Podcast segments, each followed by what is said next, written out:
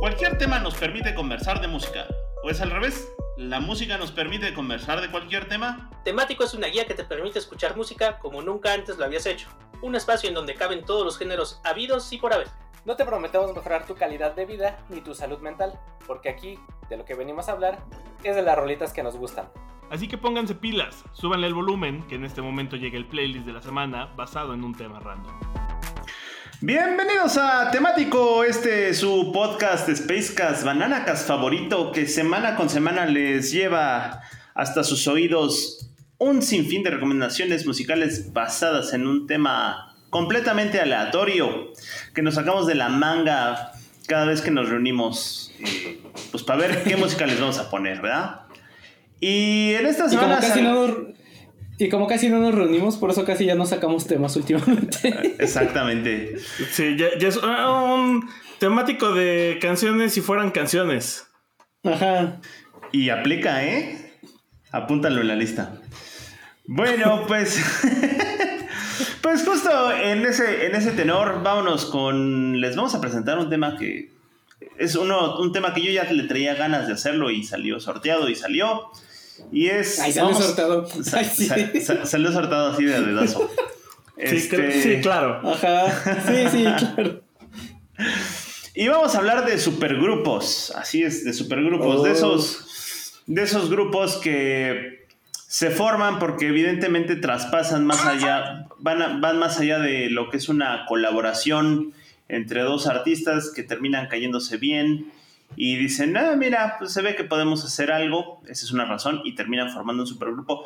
O que en su defecto dicen, mira, tú tienes fama, yo tengo fama, y si nos juntamos en una misma banda podemos hacer mucho más dinero y Tener lo intentamos. Más Tener más fama y más dinero, y lo intentan y lo hacen. Algunos pegan, otros no, otros no tanto, otros pasan a ser grupos de culto, así, bajita la mano, pero el chiste es que a final de cuentas, por donde se le busque esta cosa que se le llaman los supergrupos, pues son grupos que terminan conformados por integrantes de otras bandas que ya en su momento se han consagrado o tienen cierta fama y que bueno, pues toman al vocalista de aquí con el baterista de allá, con el guitarrista de acullá y terminan formando una nueva banda que insisto, puede ser que lo hagan por aventarse el palomazo o pueden ser que lo hagan por fama y dinero, pero a final de cuentas terminan formando una banda nueva.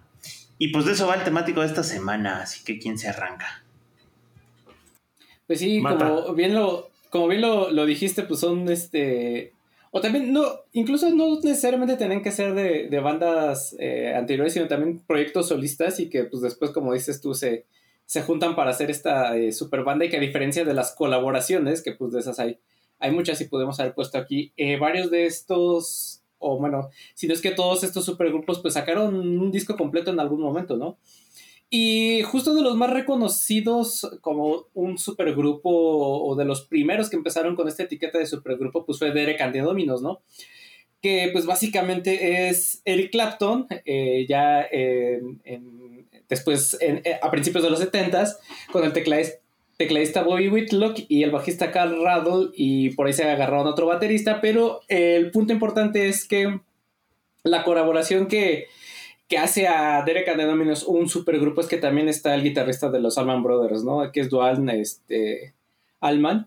Y de aquí este, surge esta, esta super banda, ¿no? Que eh, por, hay distintos nombres o más bien distintas versiones de por qué se llamaron Derek and the Por ahí algunos dicen que era eh, porque Eric era, Derek era el apodo de Eric Clapton, otros dicen que se confundieron el, presentador a la hora de anunciarlos y en vez de, en vez de decir Eric and the Dynamos, dijo Derek and the Dominos porque escuchó mal. Y otra por ahí dice que este, el, e, el nombre de Derek es un, como una fusión entre el nombre de Eric y Duan. Ah, hay un sinfín de, de nombres, pero bueno, ¿no? Eso fue uno de los, de los principales supergrupos y justo la canción que vamos a poner es la más famosa, que es la de Laila, ¿no? Que ya después este Eric Clapton en el unplug este muy famoso de los noventas, pues reinterpretaría de forma acústica, pero bueno, esta es la versión original, ¿no? De Derek Andinómenos.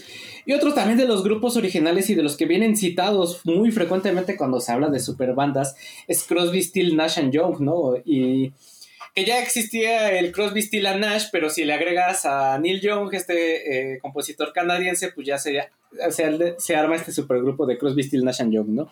Que pues básicamente es David Crosby, Stephen Stills, no el de, no el de Scott Pilgrim, el verdadero Stephen Stills y Graham Nash, ¿no? Y tampoco es el Neil Young de Scott Pilgrim, sino es el Neil Young verdadero, ¿no? El, el artista canadiense y pues bueno, ¿no? De ahí para tienen este, esta canción muy famosa y muy bonita que se llama Our House, que es parte de la programación de Universal Stereo, que ustedes de seguro van a, identificar, pero es una canción muy, este, muy bonita que básicamente es... Podría entrar también en una playlist de cuando nos juntemos, ¿no? Que es este, pues sí, cuando nos, nos casemos vamos a estar, va a estar todo muy bonito. Y otra super banda también de, de la época que estamos incluyendo aquí es Emerson Lake Palmer o el Emerson Lago y Palmerra, que pues es Kit Emerson, que viene de una banda que se llama Denise, eh, o, sea, Denise, no Denise, así como el sobrino. Eh, el guitarrista cantante Greg Lake, que él venía de, King Crimson, y el baterista Carl Palmer, ¿no? Que viene de una banda que se llamaba Atomic Rooster. Y pues fue esta banda de progresivo londinense, ¿no? También de la década de los 70, que yo creo que esta fue la época más prolífica de las superbandas, ¿no? que la década de los de los 70 porque pues tuvimos todos estos proyectos de, como Duncan Denominos, Crosby, Still, Nash Young, Emerson, Lake and Palmer. Donde todos colaboraban con todos y no se tenían tierra a mano. Ajá, exacto. Y eh, lo curioso es que me da mucha risa estos supergrupos que utilizan los apellidos de todos los integrantes, ¿no? Porque se vuelven un, este, así como, como si fuera un bar o como si fuera un, este, un buffet de abogados de, de, por ahí, pero... PricewaterhouseCoopers. ¿Qué? PricewaterhouseCoopers. Ándale, así, así mero. Y eh, pues también no solo eh, en los 70 se dieron estas super bandas, ¿no? También ya después vinieron eh, en épocas más recientes, bueno, tenemos el ejemplo de Dismortal Coil, ¿no? Que en los 80 fue este supergrupo de de post-punk.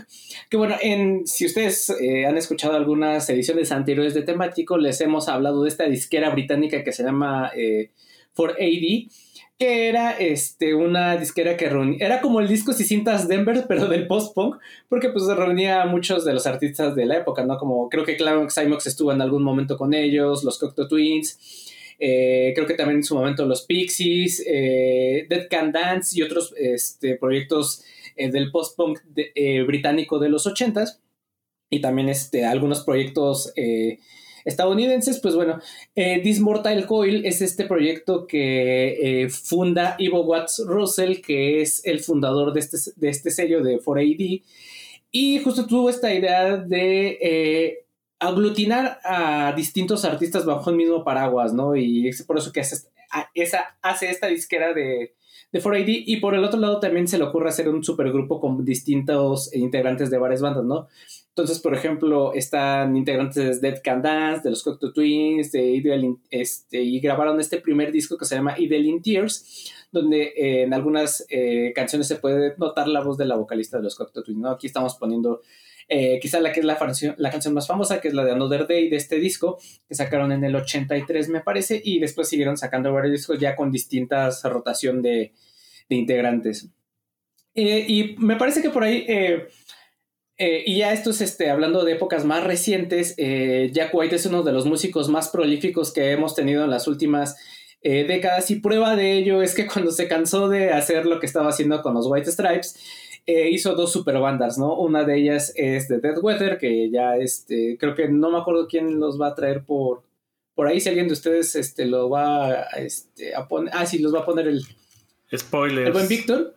Spoiler alert, ajá. Pero, eh, pues también yo tengo la sensación de que Jack White tiene este, este cosquillo, o más en ese entonces, ¿no? A finales de la década de los 2000, como que ya se había cansado de, un poquito de, los White Stripes y quería hacer como más canciones que estuvieran dedicados, incluso más, este, algo más pegado hacia el blues, ¿no? Y por eso es que sacó estos proyectos donde eh, pues pudo plasmar todo su talento musical y que no cabía dentro de los, de los White Stripes. Y otra de las bandas es precisamente los Hunters, ¿no?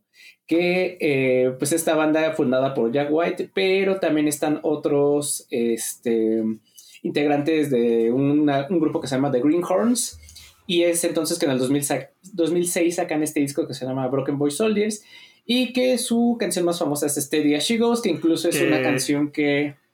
Qué, buena, qué buena rola para el delicioso.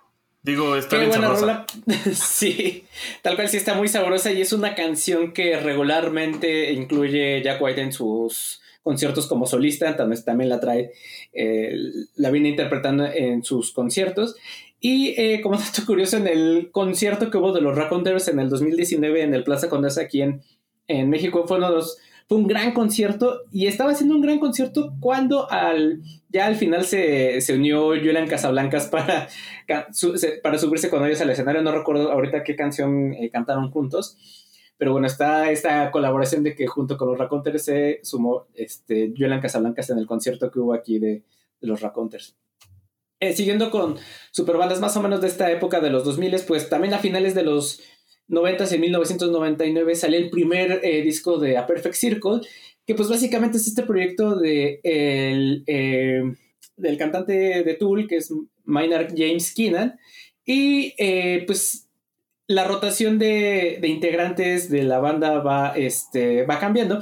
En un principio estaba Paz Lenchantin, que ya hemos hablado también mucho de ella en este, en este temático, bueno, a lo largo de varios episodios de, de temático, y en discos subsecuentes se fueron agregando el bajista de Marilyn Manson y que también fue antiguo miembro de Nine Inch Nails, el, el guitarrista este, James Hija de los eh, Smashing Pumpkins y demás este, artistas que también habían colaborado con eh, Nine Inch Nails o incluso con Marilyn Manson, ¿no? Integran esta super banda que es A Perfect Circle. Y bueno, pues estamos poniendo de su segundo disco, que me parece que es donde ya aparece, eh, ya Paz Le Chantín ya se había hecho a un lado, pero llega eh, James Hija de los Smashing Pumpkins a colaborar con, con este disco. Y eh, otro proyecto es You Jams, que así se llama, pero se escribe JJ Ams, o sea, como J Hams. Y este proyecto creo que ya les había hablado también en un momento de, de ellos. Es un, también es un supergrupo, aunque no lo van a encontrar en las listas de supergrupos por, porque no tuvo tanto éxito y no pegó tanto. De hecho, la canción que más le sonó es esta que se llama este, Heartbeat, que es muy pegosa y muy bonita, está, está padre la canción. Pero eh, esta banda le integran el guitarrista de Maroon 5, eh, creo que también otro guitarrista de Rilo Kiley y de Conor Orbest, que también son este, unos artistas indie. Bueno, Rilo Kiley es una banda, Conor Orbest es este, me parece que es el de Bright Eyes, si no me falla la, la memoria y otros eh, artistas de, este, más bien otros músicos como de Phantom Planet o, y siendo la vocalista principal Sieberg, que es esta muchacha que es la vocalista de The Like. Entonces, pues cuenta la leyenda que una vez estaban en una fiesta y dijeron así, oigan, pues si, si hacemos una banda para que se salga de todos nuestros proyectos principales que manejamos nosotros, así como que pues nada más para cotorrar.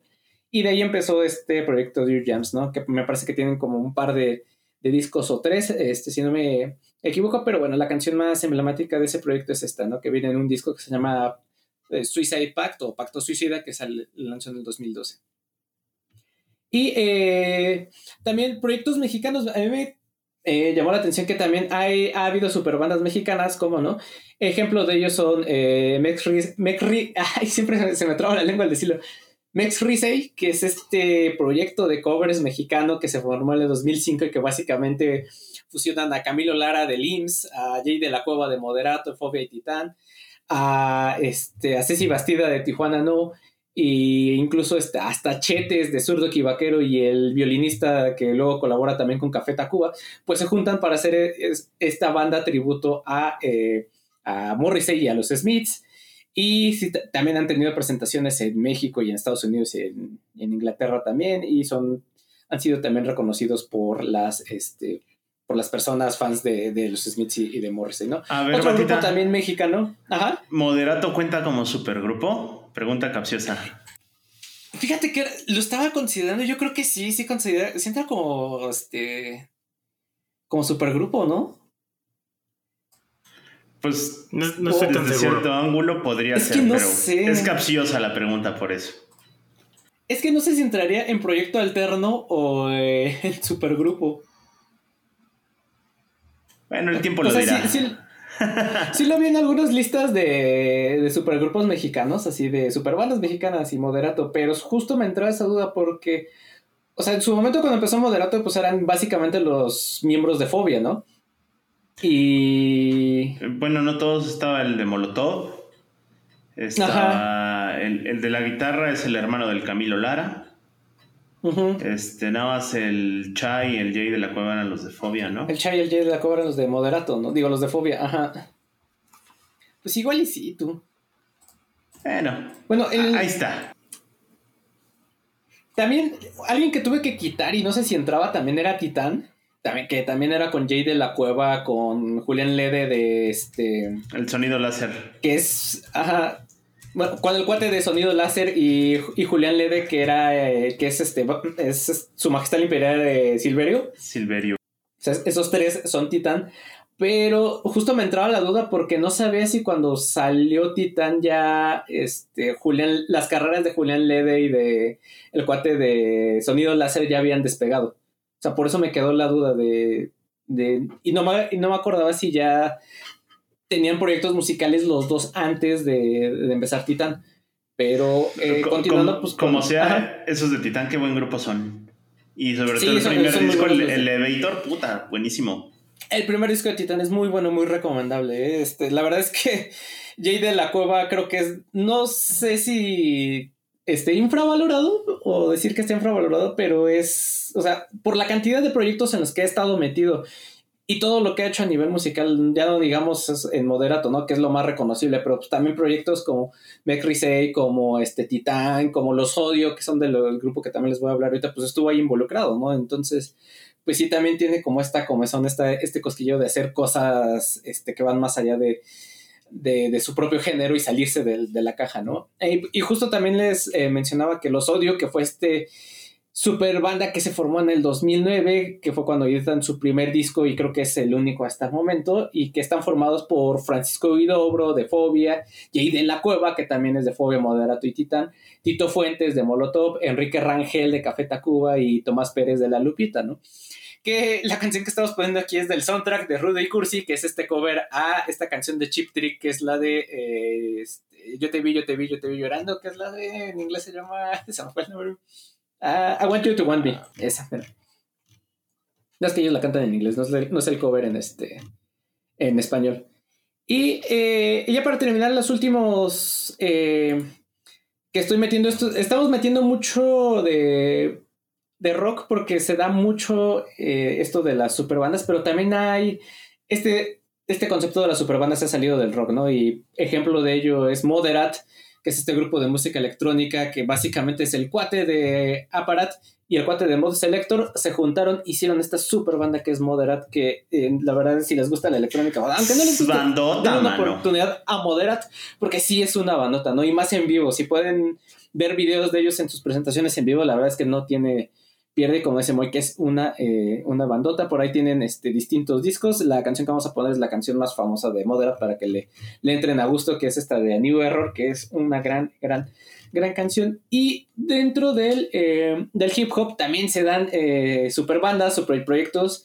Y últimamente he estado, si no se han dado cuenta, he estado muy metido con la carrera de, de MF Doom, que los M lo he metido en todos los playlists creo que hemos hecho hasta el, hasta el momento y esta no va a ser la excepción porque por allá del 2006 eh, se hizo este super proyecto que se llamó Danger Doom, que era eh, pues básicamente Danger Mouse ponía las, eh, las pistas o el sampleos o los sampleos y MF Doom les cantaba, les rapeaba encima, ¿no? Entonces de, esta de este proyecto sale Danger Doom, el primer disco que se llama The Mouse and the Mask y que fue un hit, bueno, no sé si un hitazo a nivel comercial, pero al menos dentro de la escena del, hip hop sí fue uno de los eh, discos más eh, populares en su momento. Ese, Danger, Mouse, ese Danger Mouse tuvo su buena época, ¿eh? Donde se metía hacia supergrupos. Sí, yo, no hice esto, ¿no? Y se nota, esta colaboración es muy, muy buena, de de MF Doom con, con Danger Mouse.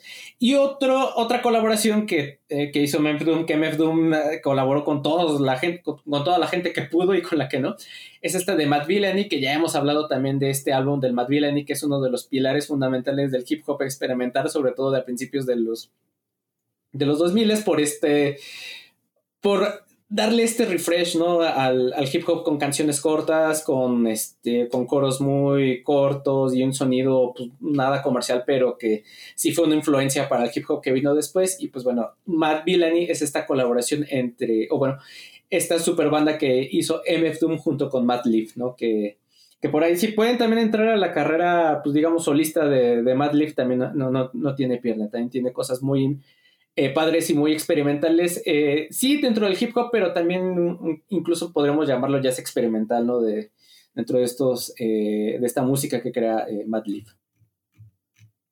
Y listo, muchachos, esas fueron mis recomendaciones. no sé si, no sé quién quiera seguirle. No estoy seguro de ese último. Creo que hiciste trampa, pero no puse tanta atención en ese último punto. O sea, una, parte, una parte de mí me dice que hiciste trampa, pero lo voy a dejar pasar por no haber puesto atención a la clase. Eh, después de que dijiste, voy a poner otra vez a MF Doom. Sí, pues es que tuvo varias colaboraciones con varias gente y de como frutos de, esas colaboraciones sacó varios discos con distintos artistas y lo que hacía es juntaba su nombre con el de la otra persona para hacer esta, este grupo y este disco. pero no sería hacer un grupo como tal. No sé. Pues es que estaría en la misma onda que después de Postal Service, que solo han sacado un disco. Puede ser. Ah, ¿verdad? Puede ser. Pero este sacó muchos. Lo pone en la categoría de Los Ángeles Azules haciendo colaboraciones con todos y sacando discos. Son incluidos los del Fusty. Ajá. Pues, ¿vas Moig o quieres cerrar? Como gustes, no hay, no hay. Dale si quieres. Pues mira, vamos a hacer esto rápido, maestros. Dale, dale. Eh, efectivamente, yo mi primera canción es de Dead Weather. Porque no me acuerdo cómo di por ellos. Creo que era porque era cuando estaba trabajando en Indie Rocks y, nos llevaron un disco y dije, ah, está chido. Eh, estos, estos barbones campiranos se ven chidos. Eh, y en ese momento la verdad es que no sabía quiénes, quiénes eran los integrantes. Me gustó. De hecho, la canción que vamos a poner es I Cut Like a Buffalo. Y eh, pues los integrantes son Alison Mosshart de The Kills, Dan Fertita de Queens of the Stone Age, Jack Lawrence, que también estuvo en los Raconteurs en Greenhorns, justo lo que mencionabas, y eh, pues un, desconocido, ¿no? Un Jack White ahí cualquiera, que pues justo estuvo también en los Raconteurs y eh, pues en los White Stripes.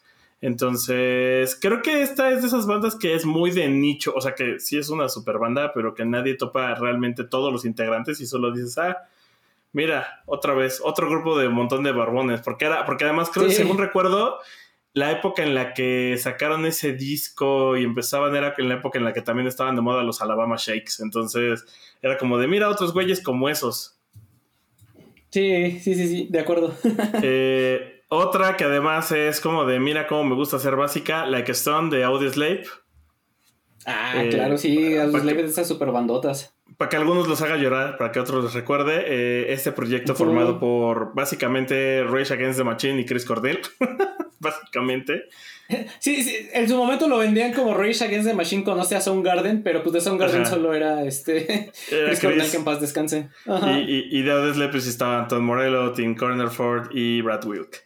Entonces, creo que esta fue la canción que más pegó y yo recuerdo mucho que pues en esa época yo estaba más, más morro, más meco y la neta no me interesaba, pero uno de mis tíos que pues no sabía inglés me dijo, oye, puedes buscar esta letra, dicen que está bien profunda y yo así de, ah, Simón, toma. Se lo busqué, la traduje, pero la neta nunca le puse atención, ya después escuché la rola y dije, ah, está chido. Eh, y luego puse a The Postal Service, eh, a pesar de lo que dijera Mata, así que a pesar del comentario que hiciste, pues ya sabes qué pienso te lo puse en el showreel. No lo voy a decir aquí para que no nos demoneticen. No es que estemos monetizando, pero no me quiero arriesgar. ¿Qué tal si un día se me antoja? Eh, tú ya antes has hablado de este proyecto en otros episodios. Eh, está formado por, por Ben Gibbard de, Dead Cat for Cutie y por Jimmy Tamborello, eh, que es productor de Headset y, Dante. Y yo lo que no sabía y agrego es que además también tuvieron colaboración con Jenny Lewis que yo la conozco más como cantante solista, estaba en una banda que se llama Rilo Kylie, pero Jenny Lewis también está bien chida, estuvo en uno de los Coronas hace como seis años, cinco, y tiene muy buenas rolas de esas para playita, sol y echar desmadre con los platos y unas chelas. Sí, como comentario rápido, bueno, dos cosas. Creo que este, Rilo Kiley se ha llegado a venir en, este, en proyectos así este, como banda en algunos festivales aquí en México. Y la otra es que justo se pusieron Postal Service, de Postal Service porque las colaboraciones se las mandaban a través de, de del servicio postal. O sea, cuando todavía no estaba esto de los archivos electrónicos o que en ese entonces pesaban mucho, pues lo mejor era grabar un tape o una cinta y mandársela por correo, entonces por eso se le se, pusieron ese nombre. Y también por sus eh, letras violentas y cargadas de mucha adrenalina. eh, luego otra, otra banda que creo yo que cuando hablas con los... ¿Tú qué vas a saber de rock chamaco pendejo? Y les dices super bandas, es creo que de las primeras que mencionan, que es Scream. Pues obvio, por eso se llaman la crema. la crema, la crema innata. Ajá. Donde pues está Jack Bruce, Ginger Baker y un güey, no sé, nunca había escuchado de él, un tal Eric Clapton. No sé. ¿Quién sabe quién sea? Este, obviamente con su rola más famosa que es White Room. No, la más famosa es la de este, Sunshine of Your Love. no, yo creo que sí es, yo creo que sí es White Room. No sé, ¿tú qué dices? Yo creo, que, yo creo que es White Room, pero no necesariamente es, la gente sabe qué es de ellos o quiénes son. Yo sí creo que es la más escuchada. Ahí hay un punto, sí. Ahí hay un punto con Sí, tiene razón, sí. Sí, sí, porque Sunshine sí saben que es de Cream y dicen, ya, es Cream, ¿no? Pero White Room es probable que sea más escuchada, pero no saben que es de la crema, sí. Y yo tengo el recuerdo, no es que no sé si es recuerdo inventado, pero me acuerdo que pasaban un comercial de Just for Men o de este tinte para hombres de tipo Just for Men, que ponían este de fondo Sunshine of Your Love, pero nadie lo recuerda, según, no sé si me lo estoy inventando, pero bueno. O, tal vez fue, sucedió en la otra realidad antes de que se acabara el mundo y se formara este nuevo. No, tal vez, pero sí suena plausible que anuncien ese tipo de productos para eh, pintarte las canas con una canción de Cream. Puede ser. Eh, oh, durante mi investigación lo que no sabía es que, y también está catalogada como superbanda, que Journey era una superbanda. O sea, para mí era como una banda que se formó de la nada. Y pues no sabía que justo los, los integrantes Red Royal y Scone eran eh, integrantes originales de Santana. Cuando Santana se fue a hacer Santana. Sí. O sea, de Santana el grupo. Ajá, de Santana el grupo. Eh, y el vocalista, entró un vocalista que se llama Steve Perry y por eso están considerados como eh, pues super banda. Y de ellos puse Separate Ways como para no caer en otra de las... Digo también, pero además creo que por el, por el tipo de canciones que he puesto en esa playlist era la que mejor empataba de las de Journey y no caer en una balada o en algo más como Power Ballads. Exacto. Y luego hablando de los latinoamericanos, pues creo que una las dos que vienen son, creo que la mejor definición de los intentos latinoamericanos de superbandas. Una más antigua que la otra y es Los Abuelos de la Nada, eh, donde básicamente fue Miguel Abuelo, Miguel Abuelo, el que ha estado haciendo las distintas formaciones, dentro de las cuales han estado personas como Cachorro López, y Andrés Calamaro siendo los integrantes creo que más famosos. E, entonces, como les decía, pues sí, tenemos esos dos miembros súper famosos y de hecho creo que los otros también, solo que, perdón, no somos argentinos. Entonces, eh, entiendo que sea como de, ah, sí, claro, Papo, Gustavo, sí. Perdón que no nos emocionemos más de la cuenta. Ya sé. que, creo que va a suceder lo mismo con la otra banda que, que, traigo, que, bueno, para nada más para cerrar, de los abuelos de la nada es Mil Horas, obviamente la canción más conocida. Y luego viene eh, este proyecto que se llama Los Concords, donde pues estaban Leonardo de Lozán de Fobia, Poncho Toledo de La Lupita, Jonás de Plastilina Mosh, Tabo Limón de Resorte, Mauricio Clavería de La Ley, eh, César el Vampiro López de Jaguares y Maná. O sea, este era como justo uno de esos ejemplos donde seguramente si les hablas hacia abajo van a decir así de, ah, sí, Resorte, ¿no? A huevo, Lupita probablemente. O sea, creo que hay más chance de que conozcan a, Plastilina Mosh, a Fobia y a Jaguares Maná que, a los otros. O a la ley, ¿no? Para el caso, chilenos. Eh, pero también, ¿no? Es este, este intento principalmente de Leonardo de Lozán como de regresar, ya que pues Fobia como que no había pegado y, y, creo que le pegó mucho. Y probablemente tengas un punto, creo que yo siento que sí le pegó mucho ver que el proyecto de Moderato había crecido tanto. Y entonces siento que eso fue como el, pues yo voy a hacer mi propia banda con mujerzuelas y juegos de azar. y está cagado porque... Y, lo hizo, se llamaba, ¿qué? ¿Miembros de Noche? ¿O cómo se llamaba ese programa horrible? Ah, sí, Miembros al Aire. Miembros al Aire. Sí, sí, y lo hizo, se llamaba Miembros al Aire. yo, yo siempre lo llamé segundones. ¿Qué? Según yo, el más exitoso ahí era él, ¿no? Porque todos los demás eran cómicos que en realidad nunca fueron así como tan protagonistas. Pues no, yo solo recuerdo a él y al Mauricio que estaba con el Adal Ramones. Y ya. Sé que había ah, otros dos. Estaba el burro también, ¿no? El burro, ¿no? Sí, claro. Y creo que hay un cuarto que no sé si existe o es mi imaginación que lo está eh, poniendo. Sí, otro de los comediantes que salía con Nadal Ramones y que después se dedicó a hacer comedia de sketches en Televisa. Es lo que te iba a decir, Mike, ya lo estás confundiendo con Guerra de Chistes. No. No, no es cierto. y, fíjate que con ellos fue, mi primer acercamiento fue en un evento de Xbox en la Condesa para presentar un juego de música, creo que fue Lips. Y, fue muy cagado porque estos güeyes no tenían ni puta idea de así de nada, ¿no? Era como de, ah, pues no, no conozco de videojuegos ni del Xbox, pero pues sabe estar padre. Y, y los de PR así como de, no mames, o sea, no digas eso. Pero bueno, y por último, una banda que eh, es un misterio, es una cosa en... Creo que entra en super banda, pero al mismo tiempo es difícil de justificar y es a Band of Beaches. Pero es una bandota. Al, más puro estilo de... De... Este, olvidé el nombre de estos otros tipos que me gustan mucho, los de la Ciudad de México, que también son indie, que usan máscaras. Austin. Ah, Austin, TV. Eh, pues ah, nunca mostraban sus rostros. Sí. Eh, y los conocíamos como. Qué buenos nombres además se pusieron, ¿no? Faceless Bastard, Soda Popinski, Fuck Dude. Soda Popinski, como en homenaje a, Punch Out. y, y, lo único que sabemos es que estuvo formada por músicos famosos de distintas bandas, seguramente algún Molotov, algún Control Machete, y que el de la idea, y eso se reveló hasta hace poquito, fue Jonás de eh, Plastilina Mosh, quien estuvo detrás de todo este desmadre. De hecho, es el principal escritor de Noreste Caliente, que es la canción más famosa y es la que vamos a poner. Rolón. Ajá, y qué buen estilo de banda. Y pues con eso tengo, cierro mi lista de eh, superbandas, empezando por algunas más clásicas norteamericanas o en inglés y terminamos con algunas latinas.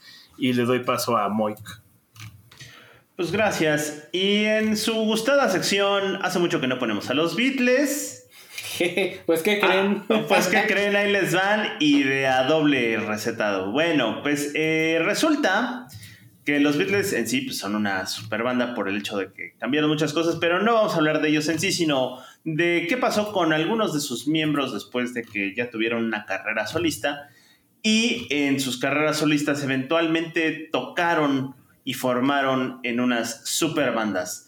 La primer superbanda que les quiero platicar es una superbanda de culto, solo tuvo una actuación en vivo una sola vez en la historia, pero ¿qué superbanda fue? La superbanda se llama The Dirty Mac, o sea, el, sucio Mac, The Dirty Mac, y estuvo integrada por John Lennon eh, de los Beatles, Eric Clapton de muchas bandas, eh, Keith Richards de los Rolling Stones, que no tocó la guitarra, sino tocó el bajo en esa ocasión, y Mick Mitchell, que era el baterista del Jimi Hendrix en la Jimi Hendrix Experience.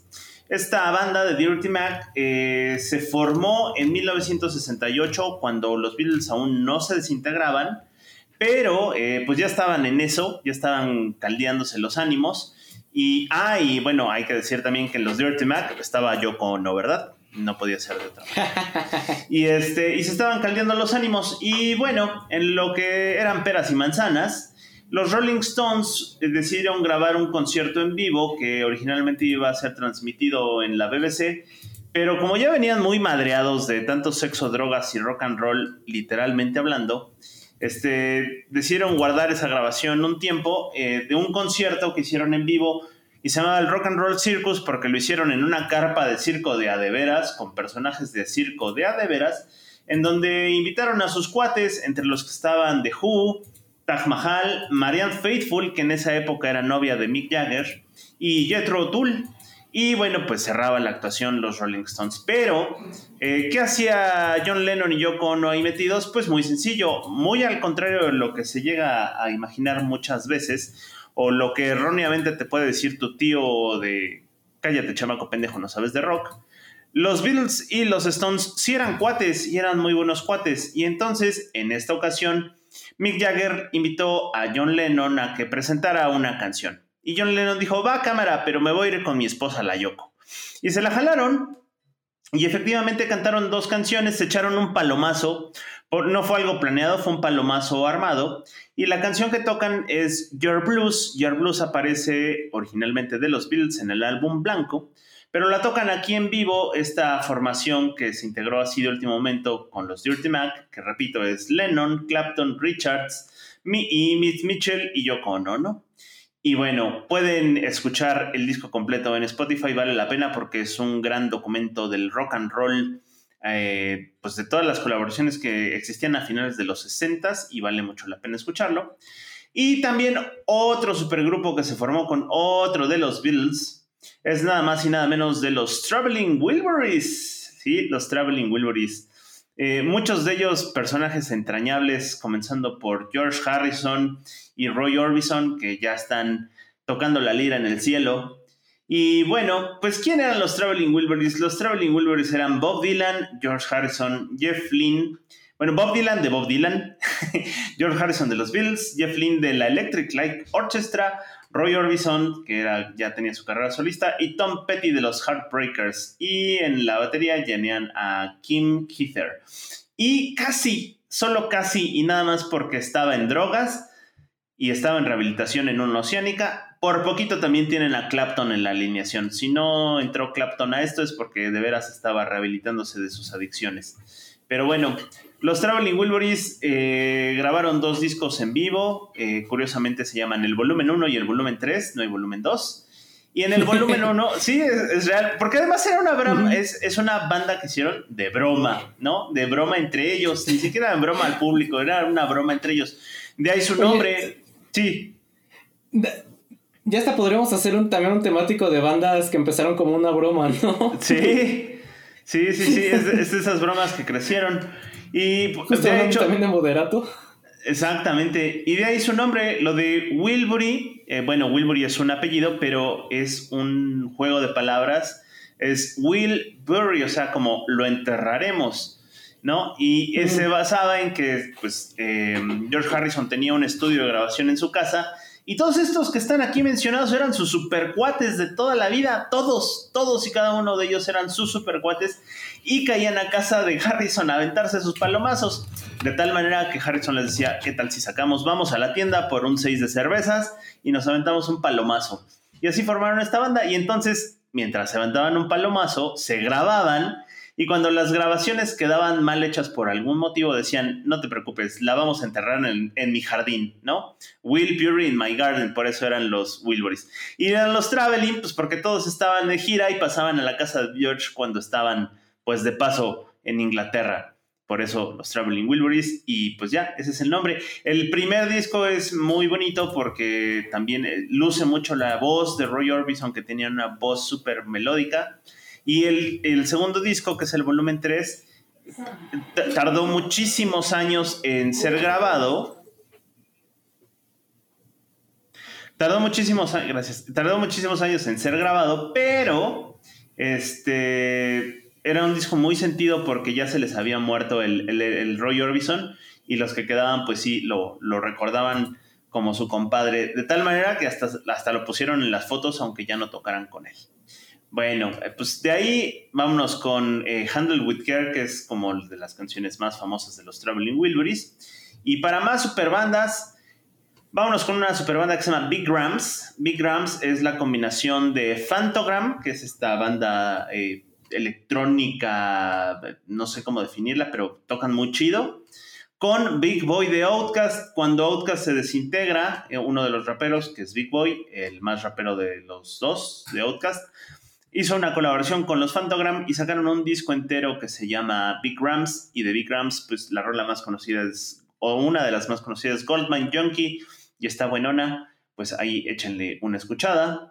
Luego vámonos con Them Crocked Vultures. Them Crocked Vultures, gran, gran banda para aquellos que les gustan los guitarrazos, porque tenemos a Josh Home, básicamente la figura de Queens of the Stone Age, aunque también de Eagles of Death Metal y Caius, al señor Dave Grohl, que pues, es de Foo Fighters y Nirvana, no necesita presentación, y a John Paul Jones, que si a estas alturas de su vida no lo conocen, pues es que no saben que viene, es el bajista de Led Zeppelin. De Led Zeppelin. Quizás es el miembro de Led Zeppelin menos famoso, pero no por eso el menos talentoso. Y bueno, pues en sus giras también se iban con otro músico que se llama Eileen Johannes, que también es de Windows Stone Age. Y entre que eran 3 y 4 grabaron un muy buen disco, muy, muy buen disco que se llama igual que ellos, Them, Them Crocked Vultures y es un super disco de rock pesado psicodélico que vale muchísimo la pena escucharlo completito. De aquí les dejo Elephants, que es una gran rola. Y bueno, hablando de, guitarrazos, vámonos con Temple of the Dog. Temple of the Dog es una super banda formada principalmente por gente de Soundgarden y de Pearl Jam. El vocalista era Chris Cornell, Chris Cornell, que formó esta banda Temple of the Dog como un tributo a un amigo que se les murió que se llamaba Andrew Wood, que era un vocalista de una banda de grunge que se llama Malfunction, y luego tuvieron otra banda que se llama Mother Love Bone, pero pues como en esa época solía suceder, se les murió de un pasón, pero lo querían un montón y le hicieron esta banda tributo, y de Mother Love Bone había muchos... Eh, muchos músicos, les van a sonar los nombres, Stone Gossard y Jeff Ament. Ellos venían de Mother Love Bone, y que era de Andrew Wood, el vocalista que se les murió, y que después terminaron formando parte de Pearl Jam, y Mike McCready y Eddie Vedder, que ya estaban en Pearl Jam, ahí es donde se juntaron con Stone Gossard y Jeff Ament, y bueno, pues todos esos fueron a formar, a reforzar la formación de Pearl Jam, y bueno, pues Chris Cornell, que siempre fue una voz inconfundible, principalmente de Soundgarden y después de Audioslave. Y bueno, pues tienen un disco que es muy bueno, es un pilar del grunge que se llama Temple of the Dog. Y aunque su canción más famosa es Hunger Strike, yo les dejo Welcome to Heaven, que es una gran, gran rola. Luego de ahí vámonos con Damon Albarn, que ¿qué no ha hecho Damon Albarn? Este señor, eh, señor músico Damon Albarn. Y primero vámonos con The Good, The Bad and The Queen, que es un supergrupazo buenísimo. Sobre todo el primer disco del mismo nombre, The Good, The Bad and The Queen. Qué buen disco.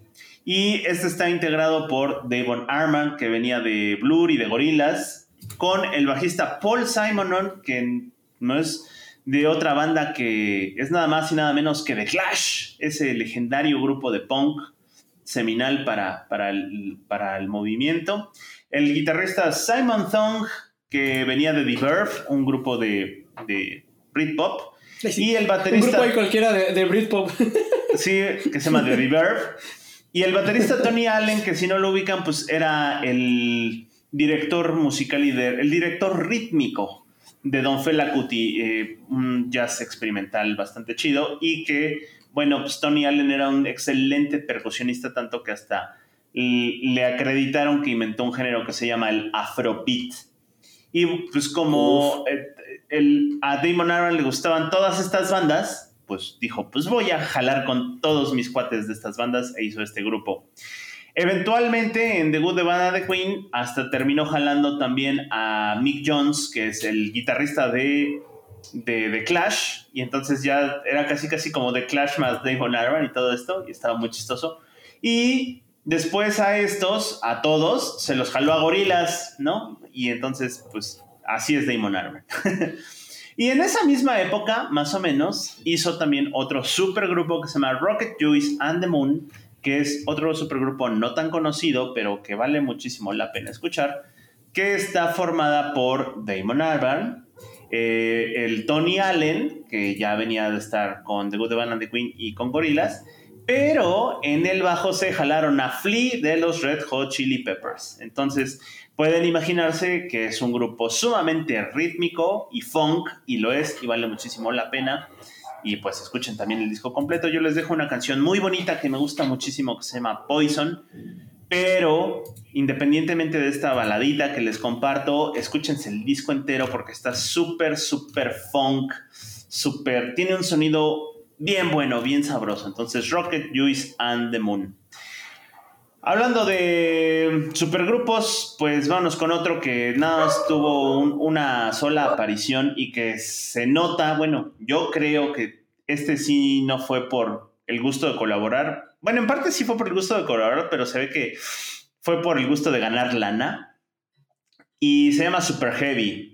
Y de Super Heavy les dejo Miracle Worker, que fue el sencillo que estuvo en promoción cuando salió este grupo, integrado por su satánica majestad Mick Jagger, Dave Stewart, que si no le suena, pues Dave Stewart es el, el de los Eurythmics, que no es esta Annie Lennox, sino es el músico de los Eurythmics y su productor, Dave Stewart. Joss Stone, que no andaba muerta, sino andaba rockeando con estos este, abuelitos. Ah, eh, Damian Marley, que pues estaba de viaje en muchos sentidos y terminó con ellos. Y A.R. Rahman, A.R. Rahman, que si ustedes no lo ubican, no pasa nada. A.R. Rahman es un músico de Bollywood muy famoso que lo pueden ubicar por ser el que hizo la música de Slumdog Millionaire.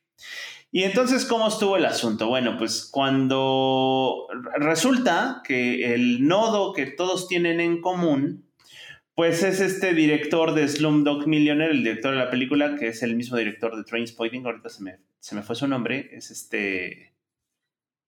Ay, se me fue su nombre. Pero bueno, es el director de Trainspotting y de 28 días después y de Slumdog Millionaire. Danny Boyle.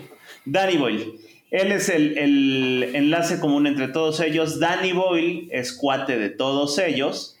Y este, pues me imagino, esto no, no hay un registro como tal, pero me imagino que se conocieron en, en alguna pedilla en casa de Danny Boyle. dijeron, pues si todos somos músicos, hay que hacer música. Y trataron de sacar este supergrupo que pues no pegó, pero ahí queda para la anécdota.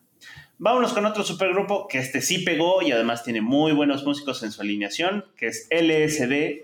Y se llama LSD porque justo lo integran Labyrinth, Sia y Diplo. Eh, Diplo, que es productor de música electrónica, Labyrinth, que es rapero y productor de música electrónica, y Sia, que es compositora y cantante, y pues entre los tres hicieron un muy buen disco que se llama LCD. Y bueno, de ellos les dejo Genius, aunque tienen un par de rolas más que son muy buenas. Y para finalizar, les dejo el segmento del Me gusta el negro. Vámonos a hacer el delicioso entre besos y caricias con este grupo que se llama Silk Sonic. Silk Sonic, que lo integra Bruno Mars, que ya saben que pues, Bruno Mars es este niño que quiere ser Michael Jackson. Y Anderson Pack. Anderson Pack es un gran productor, baterista y rapero que le gusta mucho el soul y pues por eso le... Y además es cuate de Bruno Mars y le dijo, oye, pues a los dos les encanta el soul de los 70s y si escuchan el disco entero, que es muy recomendable, el de Silk Sonic, este, pues van a encontrar referencias de, de, de Marvin Gaye, de Isaac Hayes, de toda esta banda de música soul de los 70s, dura y así maciza, pues les encanta a ellos esto y dijeron, pues vamos a hacer un grupo, un, un, disco de este estilo porque nos gusta este tipo de música y la verdad es que lo hicieron bastante bien y pues de ellos les dejo su canción más representativa que es Te voy a dejar la puerta abierta, bebé. Leave the Door Open de Silk Sonic. Y hasta el nombre lo dice, ¿no? Silk eh, Sonic. Eh, está cagado porque Diplo, que por cierto, no sé si, si Major Lazer entraría en esto. Pues no sé. Pero mm, eh, Diplo también tiene un proyecto que se llama Silk City con Mark Ronson, que también es productor de Bruno Mars. Uy, Mark Ronson. Y además es re bueno el Mark Ronson. Yo soy fan de Mark Ronson. Sí. Somos, en este podcast somos fans de Mark Ronson. Ya le hemos dicho también. Yo no sé cómo no somos sus cuates, eh, la neta. Y este, otros grupos que también van a estar en la playlist, pero que nada más vamos a mencionar por encimita, por ejemplo, Asia, que trae a integrantes de Yes, de Green Crimson y de Emerson Lake Palmer. Está también Fantomas, que es Mike Patton y este, Dave Lombardo, junto también con Buzz Osborne. Eh, Velvet Revolver, que fue este proyecto que básicamente unía integrantes de Guns N' Roses con... Eh, con Temple Pilots, eh, los Last Shadow Puppets, que es eh, el cuate de los Arctic Monkeys, con este, el cuate de los Rascals. Eh, Atoms for Peace, que también, este, ahorita que estabas hablando de Flea, pues Flea es como la jonjolí de todos los moles, ¿no? Porque ha estado también en, muchos proyectos, en uno de ellos es este, con Tom York y Nigel Goodrich de, de, de Radiohead. También hablando de Flea, estuvo eh, en esta banda que, en este proyecto que hicieron de Mars Volta, bueno, Omar Rodríguez y Cedric Zavala, que hicieron Antemask con eh, Flea, e incluso también llegó a colaborar Travis Baker con, con este proyecto. Y en superbandas, eh, hay una banda, una super banda chilena que se llama Pillanes, que está compuesto básicamente por los hermanos y la vaca, que son los ex integrantes, o bueno, los que los miembros de Chancho en Piedra, que son más conocidos por toda la música que hicieron de 31 minutos, junto con ex integrantes de, eh, o bueno, con, sí, ex integrantes, perdón, de los Bunkers y eh, Pedro Piedra, que es también este, este artista chileno, también tiene esta banda que se llama Pillanes y que eh, están en activo hasta la fecha, tienen un disco, me parece, nada más. Pues, pues listo, les dejamos el playlist bastante ecléctico. Porque sí, va, a traer de todo eso, sí. Va a traer de todo. Eh, y nos escuchamos la siguiente Como semana. cubana. Adiós. Bye. Bye. Esta es una producción de La Hora Bizarra.